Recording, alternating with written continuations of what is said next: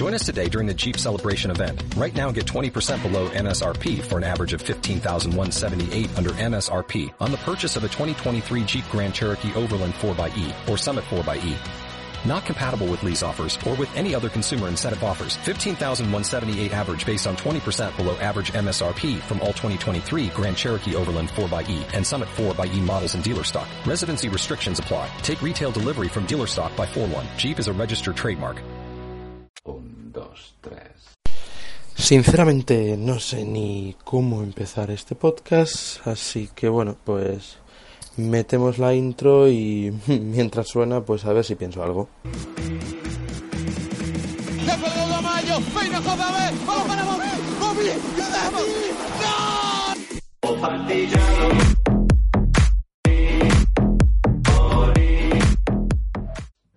Buenos días, buenas tardes o buenas noches, depende de cuando nos escuches hoy, obviamente. Y como, y como toca, el tono de este podcast no va a ser el más alegre de todos. Y es que el Celta ha vuelto a perder, en este caso contra Real Sociedad, 1-0 en, en Balaídos. Antes de analizar el partido tenemos que comenzar con los antecedentes. Los antecedentes empiezan el pasado domingo, 21 de octubre, cuando Faro de Vigo anuncia o asegura que el Real Club Celta no se plantea ninguna solución drástica con Fran Escriba, pese a la inquietud, estará ante la Real Sociedad y no se ha programado ninguna reacción, eh, perdón, reunión extraordinaria. Entienden que aún no es el momento de soluciones de mayor envergadura. ¿Esto en qué se resume? En que Fran Escriba jugaría el partido contra la Real Sociedad, más bien lo dirigiría, porque jugarlo tiene un poco complicado. Al día siguiente, 22 de octubre, el presidente del Celta, eh, Mourinho, ratifica la información de Faro de Vigo con estas palabras. Escriba está con nosotros y tiene nuestra total confianza. En el momento en el que no tenga nuestro respaldo, entonces ya no estará aquí. Todo esto en torno a un clima de movimiento de entrenadores un poco extraño. El Leganés rescinde el contrato con su mister y la cadena Ser en el larguero asegura que Abelardo rechazó una oferta del Leganés esperando la llamada del Real Cruz Celta. Imagínense el contexto convulso y hasta qué punto está discutido Fran Escriba eh, si estas son las informaciones que se manejan. A pesar de todo esto, Fran Escriba se sentó y eh, dirigió el partido contra la Real Sociedad. La convocatoria sorprendió y la rueda de prensa previa también. La convocatoria estuvo formada por Sergio, Rubén Blanco, Iván Villar, Hugo Mayo, Araujo, Eidu, Okai, Denis Suárez, Fran Beltrán, Lobozka, Olaza, Jorge Sáenz, El Toro Fernández, Santimina, Bryce Méndez, Pape, Bermejo, Carreira y Yago Aspas. La novedad Carreira, lo extraño, la no convocatoria Rafiña dijo que había tenido problemas mm, derivados de su gastroenteritis, Kevin y Juan Hernández por lesión y Claudio Bubú por eh, su lesión de rodilla también. Desde aquí le mandamos todo nuestro apoyo al, al, hombre que pone título a este podcast, que ha tenido una lesión de menisco y pasará, pasará por quirófano en los próximos días. También Hugo Mayo finalmente entró, recibió la alta médica el sábado después de haber sufrido una contractura en los isquios del muslo derecho eh, en el pasado domingo. Por su parte, la Real Sociedad convocó a la mayoría de, de los principales, Remiro, Zaldúa, Llorente, Zubeldia, Portu Merino, William Noyarzábal, Janusay, Moya, Guevara, Gorosabel, Isaac, Monreal, Odegaard, eh, Bernechea, Sangali y Lenormand, que por cierto fue la novedad en el 11 titular. El posible 11 que barajábamos en el Celta en el prepartido era Rubén Mayo y Duaraujo Lafa, centro del campo para Bryce Lobozka o Kai Denis, y arriba Santiaspas, lo que viene a ser lo de siempre. A pesar de todo, a continuación les dejo un resumen de la rueda de prensa previa al partido contra Real de Fran Escriba. Veníamos de hacer un buen partido el último en casa, eh, con la ilusión de enlazar dos victorias y dos buenos partidos. Tuvimos otra derrota, lógicamente uno se plantea cambiar algunas cosas, porque todo al final eh, el inmovilismo es lo que no nos lleva a progresar, pues vamos a intentarlo, evidentemente algún cambio habrá, pero sí que es cierto y nosotros lo hemos analizado y lo hemos hablado dentro que no se pueden hacer cinco faltas en 90 minutos. De esas cinco, además, dos las hace tu delantero centro. Evidentemente no es un tema de intensidad, es un tema de agresividad bien entendida, de disputa, de choque, de haber parado jugadas y mañana, que es lo que nos importa, es un equipo que tiene jugadores en situaciones de tres cuartos muy habilidosos, de muy buena conducción, muy rápidos y evidentemente tenemos que ser mucho más intensos en esa disputa porque si no sufriremos como sufrimos el otro día. El rendimiento individual, a nosotros nos preocupa el rendimiento colectivo, pero el rendimiento colectivo muchas veces es la suma de, rendimientos individuales. Lógicamente, Yago, que es un jugador importantísimo, el que no esté a lo mejor en los números que suele estar, pues lógicamente nos perjudica porque no es tu jugador de referencia.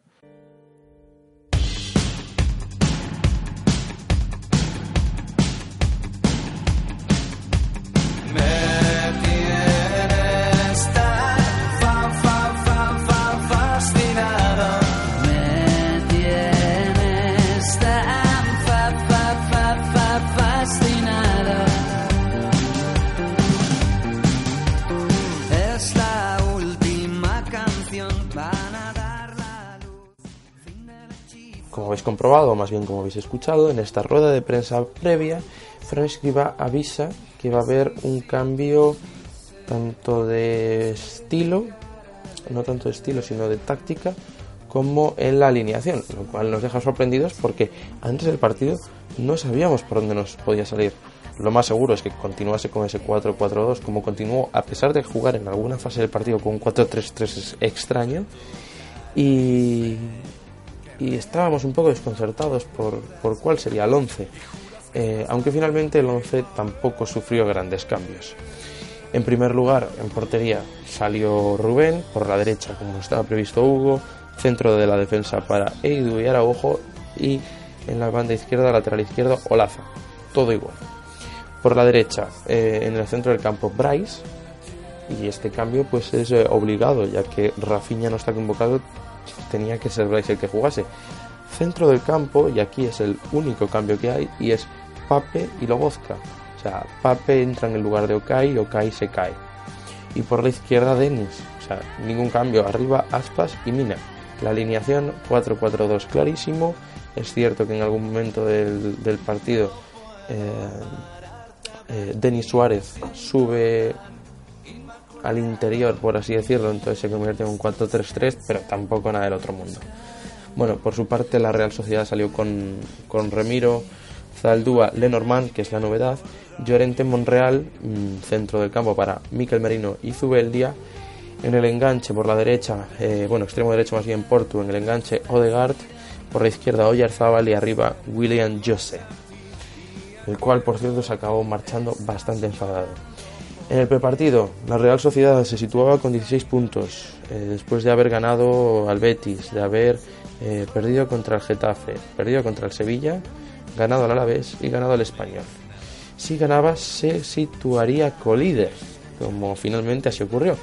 En el caso del Celta, décimos séptimos con 9 puntos después de haber perdido contra el Alavés, haber ganado al Bilbao en un partido extraño, haber perdido contra el haber empatado contra el Español en un partido que no merecimos en ningún caso y haber empatado contra el Atlético de Madrid en un partido en el que casi podemos decir que no se jugó al fútbol, a pesar de que ya nos remontamos cinco jornadas atrás. Más aspectos a comentar del partido. Bueno, pues la primera parte bastante sólida del Celta. Em, dominó a priori el juego. Es cierto que continuamente veías miedo de los jugadores.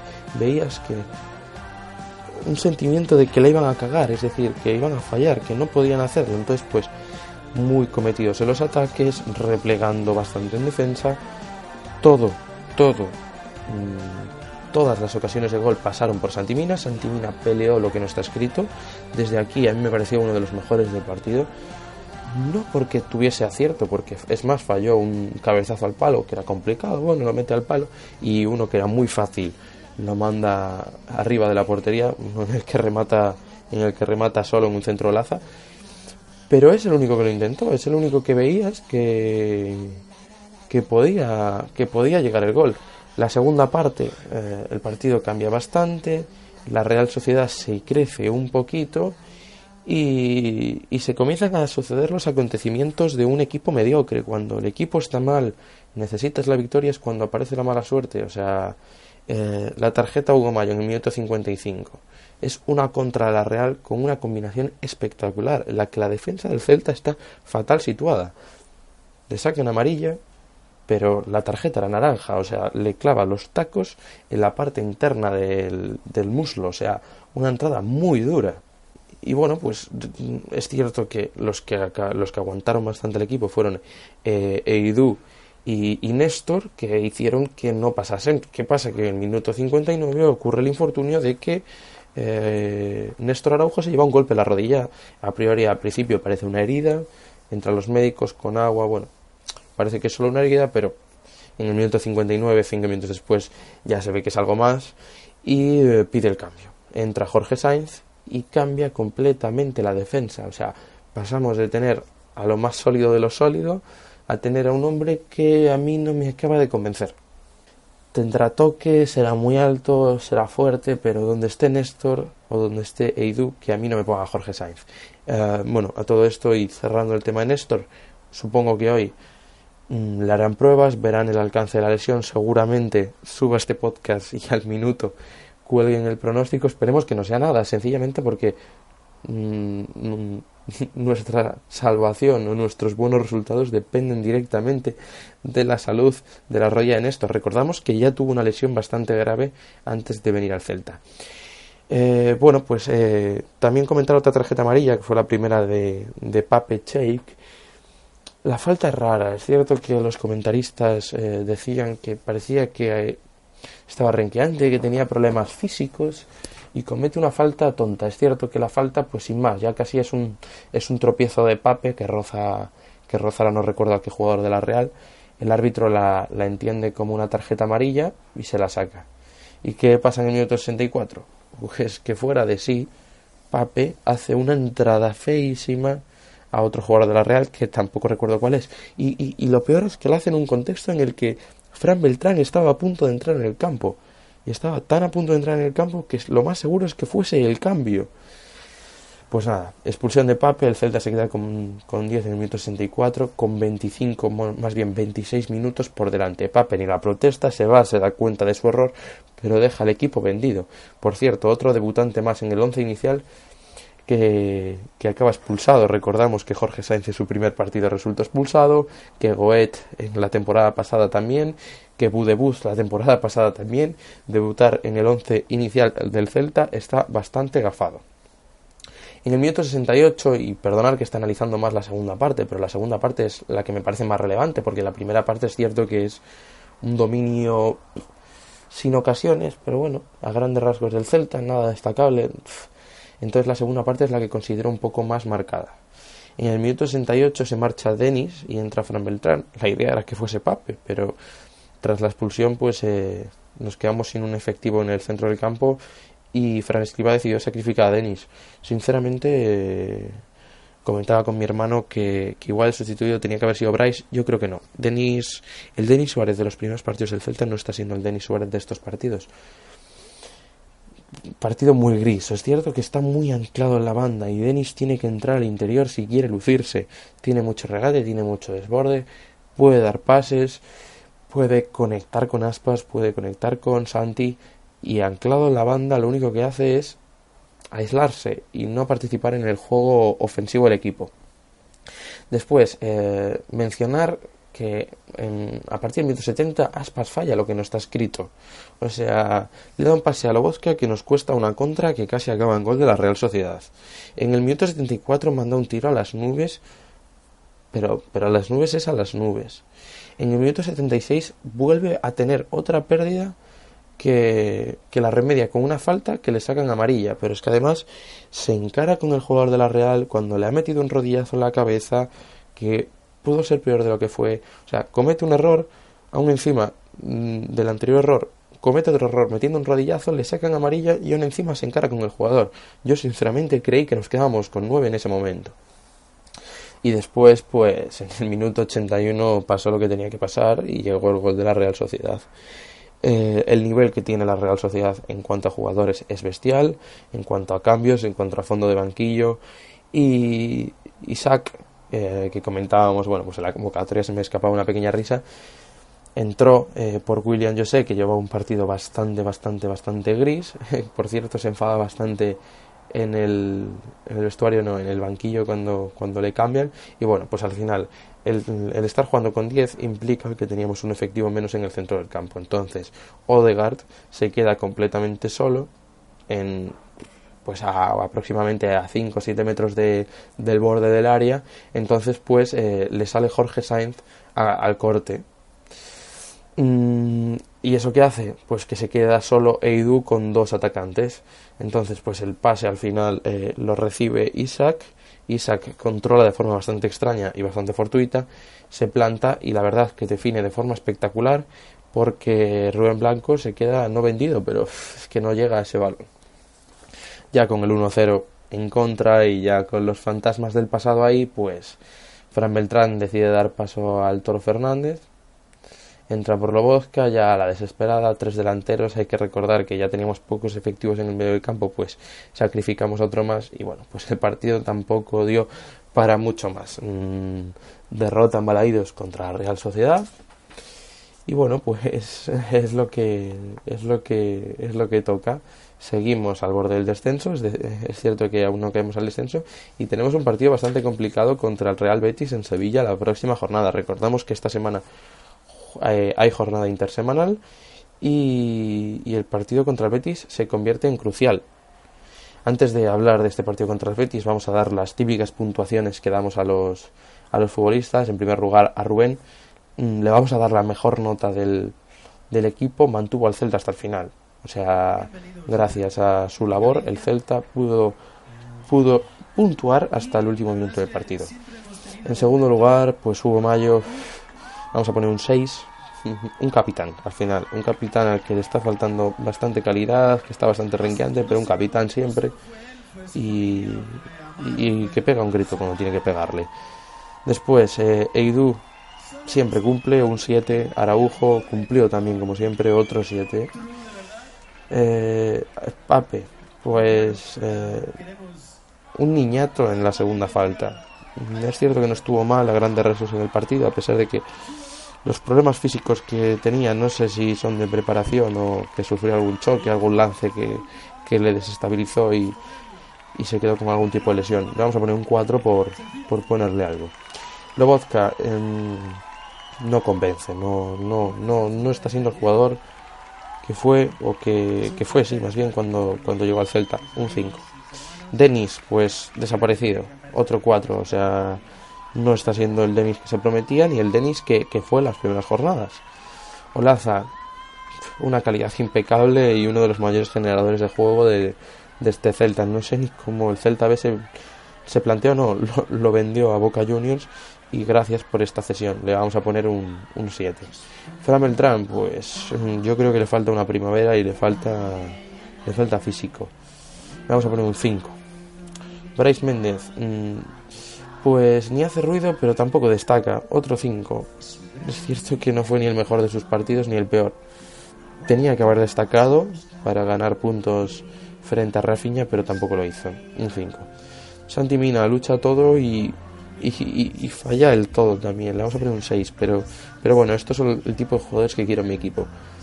Aspas, eh, un 4. Pérdida tras pérdida, desaparecido, mm, sin generar peligro Esperemos que vuelva el mejor Aspas porque cuando vuelva volveremos a ser el, el Celta que acabó la temporada pasada. Jorge Sáenz, 17 peldaños por debajo del resto de la defensa, un 4. O sea, ese sí que le falta una primavera o dos o tres. Y bueno, para finalizar, el, el Toro Fernández, bueno, que sin tiempo no lo vamos a calificar. No hizo nada, pero es que tampoco tuvo 10 minutos para hacer cosas y que le vamos a pedir un gol en 10 minutos, pues tampoco.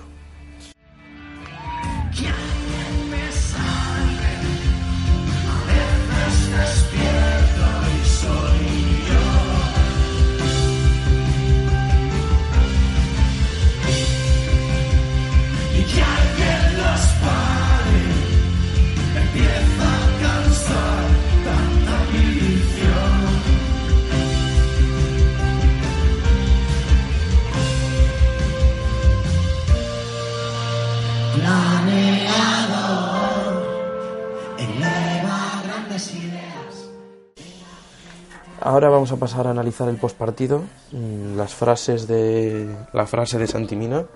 Los culpables somos nosotros, no podemos estar así. Con el equipo que tenemos, esto lo dijo a las al micrófono de Movistar Plus en, el, en la rueda de prensa justo post partido a pie de campo. Me sorprende la lucha que emprenden en el vestuario en defensa de Fran Escribá. No sé, es que se trata muy bien, es que de verdad son una piña, es que de verdad están con el entrenador, pero hay que reconocer que los jugadores defienden al entrenador como nadie. O sea, ni la grada, y yo creo que tampoco la directiva está defendiendo tanto a Escribá como lo está haciendo la plantilla. Al hilo de esto, no sé qué va a pasar. Hay jornada entre semana, jornada 11 este miércoles contra el Betis y el fin de semana, mm, jornada 12, que ahora mismo se me acaba de escapar completamente contra quien jugamos. Es cierto, no es momento de despedir a Fran Escriba, al menos hasta el domingo. Tiene que, tiene que jugar eh, estas dos jornadas porque demasiados partidos en muy pocos días. Un cambio de entrenador lo único que, lo único que haría sería desestabilizar más al vestuario. A continuación escuchamos las palabras de Denis Suárez también al micrófono de Celta Media. Yo creo que ha sido un partido súper igualado hasta la, hasta la expulsión. Sí es cierto que ellos han llevado un poco más el peso del partido, pero nosotros hemos, hemos tenido las, las ocasiones más, más claras. Sí es cierto que con uno menos se, se, complica muchísimo. Yo creo que la segunda sí es amarilla, pero la primera ni, muchos, ni mucho menos es, es tarjeta. Es una falta normal que le saca tarjeta y por el pinganillo le dice a los líneas que apunten que es una acción temeraria. O sea, una, una falta normal, le saca tarjeta, al final Pape en la, en la, segunda va condicionado, nos expulsan a uno y con uno menos ganar en primera división es súper difícil. Bueno, lo afrontamos como, como todos, con la intención de, de ganar, solo nos vale ganar, tenemos que ir a Sevilla e intentar sacar los tres puntos. Su intervención se centra principalmente en quejarse de la expulsión y en decir que es un partido igualado. Es cierto que bueno, se pone motivador contra el Betis, bueno, respecto al partido contra el Betis y bueno, pues sí que hay que ganar, la verdad. Intervención bastante tópica, o sea, no, no sacamos nada en claro.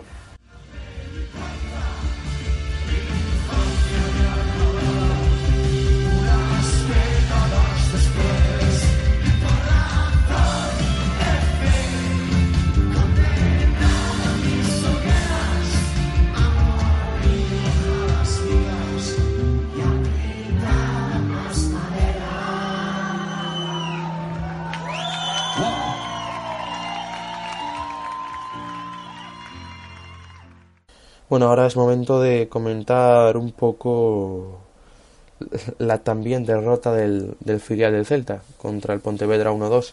Partido raro el sábado por la tarde. Los partidos, recordamos, suelen ser los domingos por la mañana. Y bueno, pues nada, tercera derrota seguida en Barreiro del Celta B. El Pontevedra venía en una racha bastante mala. Es más, estaba dos puntos por debajo de nosotros y es cierto que nosotros tampoco somos los mejores situados en la tabla. Y bueno, pues el partido empezó con un gol de Manolito Apé la primera jugada, lo cual el partido se ponía bastante de cara. Es cierto que, que el Celta no estaba del todo cómodo, pero tuvo ocasiones de sobra para finalizar el partido. Finalmente se dejó remontar incomprensiblemente y en el momento en el que quiso reaccionar, pues no fue posible. Eh, el Celta se queda con 11 puntos, decimocuarto clasificado. El, el Pontevedra nos adelanta la clasificación, un punto más que nosotros, con 12 puntos. Y bueno, pues las, las, las tristezas son iguales en, en un lado en un lado del, del club y en el otro, en el primer equipo y en el filial. Y, y bueno, pues el siguiente partido del, del primer equipo es contra el Betis, el miércoles 30 de octubre eh, a las 9. Viajamos a Sevilla y sinceramente mmm, ambos equipos necesitan la victoria, sí o sí. Es más, posiblemente la derrota de uno de los dos va a acabar con el entrenador.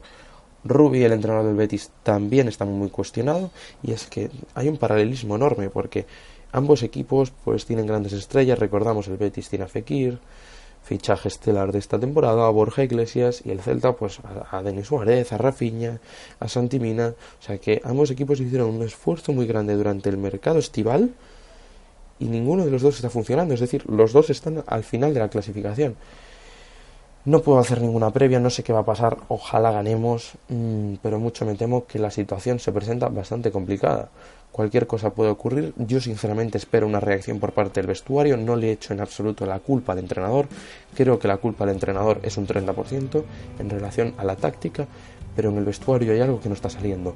Todos son muy amigos, no sé si falta profesionalidad, no sé qué está ocurriendo pero yo creo que ya es momento de empezar a carburar, de que aparezca el mejor aspas, de que Denis empiece a, a, ser Denis, que Rafinha empiece a destacar, que Rafinha empiece a, realizar tiros de fuera del área como, como se le dan bien. Es cierto que Santimina algún día acertará, algún día le llegarán los goles y bueno, pues eh, en la zaga no hay nada que decir y bueno, pues yo sinceramente apostaría por un 4-3-3, pero el Mister que tenemos actualmente se queda con el 442 y con él iremos a muerte. Así que bueno, pues este ha sido el podcast. Es cierto que un poco rápido, un poco resumido, pero bueno, como habrá tres podcasts esta semana, el de hoy, el del miércoles, jueves y el del fin de semana, pues eh, vamos un poco más apurados. Esto es todo. Y a la Celta, porque es lo único que podemos decir y, muy contento con la afición que tenemos y que sigue llenando balaídos a pesar de los resultados de esta temporada. Eso es todo y, nos vemos en el próximo capítulo. Muchas gracias por escucharme y adiós.